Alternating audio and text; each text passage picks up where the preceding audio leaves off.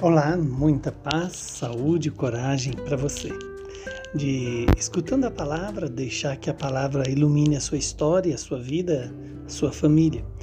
O evangelho de hoje é Marcos 8, 34 a capítulo 9, versículo 1. Naquele tempo, chamou Jesus a multidão com seus discípulos e disse: Se alguém me quer seguir, renuncie a si mesmo. Tome a sua cruz e me siga. Pois quem quiser salvar a sua vida vai perdê-la, mas quem perder a sua vida por causa de mim e do Evangelho vai salvá-la. Com efeito, de que adianta o homem ganhar o mundo inteiro e perder a sua própria vida? E o que poderia o homem dar em troca da própria vida? Se alguém se envergonhar de mim e das minhas palavras diante dessa geração adúltera e pecadora, também o filho do homem se envergonhará dele quando vier na glória do seu Pai com seus santos e anjos.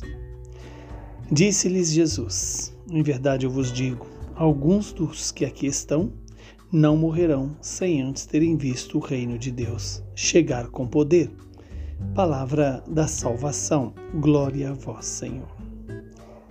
Louvado seja Deus por esta palavra, que ela nos santifique, se cumpra em nossas vidas em nosso favor e nos dê a perseverança na fé na esperança e no amor de Deus.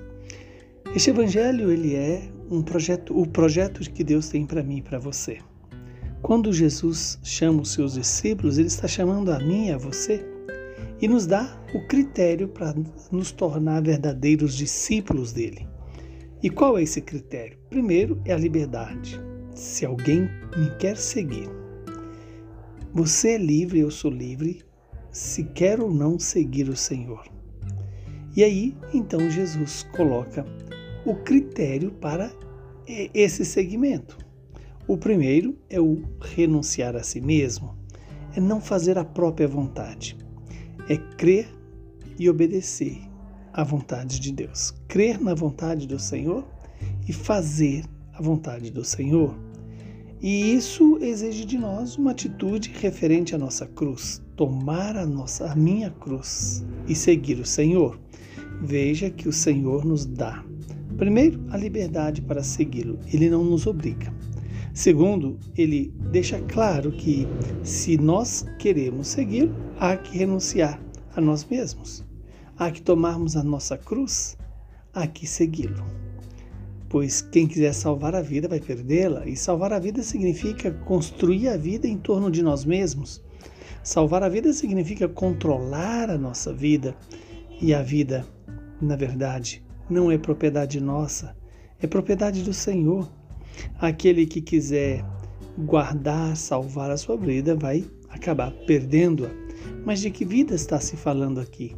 Não é só da vida biológica, mas é essencialmente da vida eterna, da vida espiritual, da vida segundo a ressurreição de Jesus.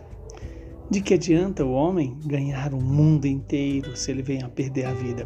Tanto a vida física, a vida biológica, quanto também a vida espiritual. O Senhor nos deixa claro: querer salvar a sua vida física perdendo a vida eterna é um prejuízo absurdo. E quando Jesus diz: aquele que é, ganhar a sua vida ganhar o mundo inteiro, mas perder a sua vida, está fracassado. E se alguém se envergonhar do Senhor diante dessa geração perversa, dessa geração adúltera e pecadora, o filho não terá outra saída a não ser negar eh, diante do Pai eh, esta pessoa que o negou, porque o recusou e rejeitou.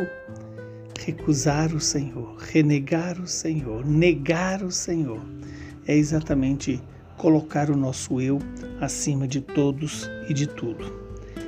Jesus hoje nos convida então é, a ter essa esperança de ver o poder do reino de Deus se manifestar para nós.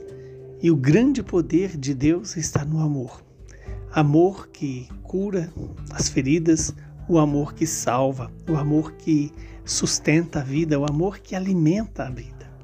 Que o Deus Todo-Poderoso nos conceda a graça de viver segundo a vontade de Deus, que é Pai, Filho e Espírito Santo.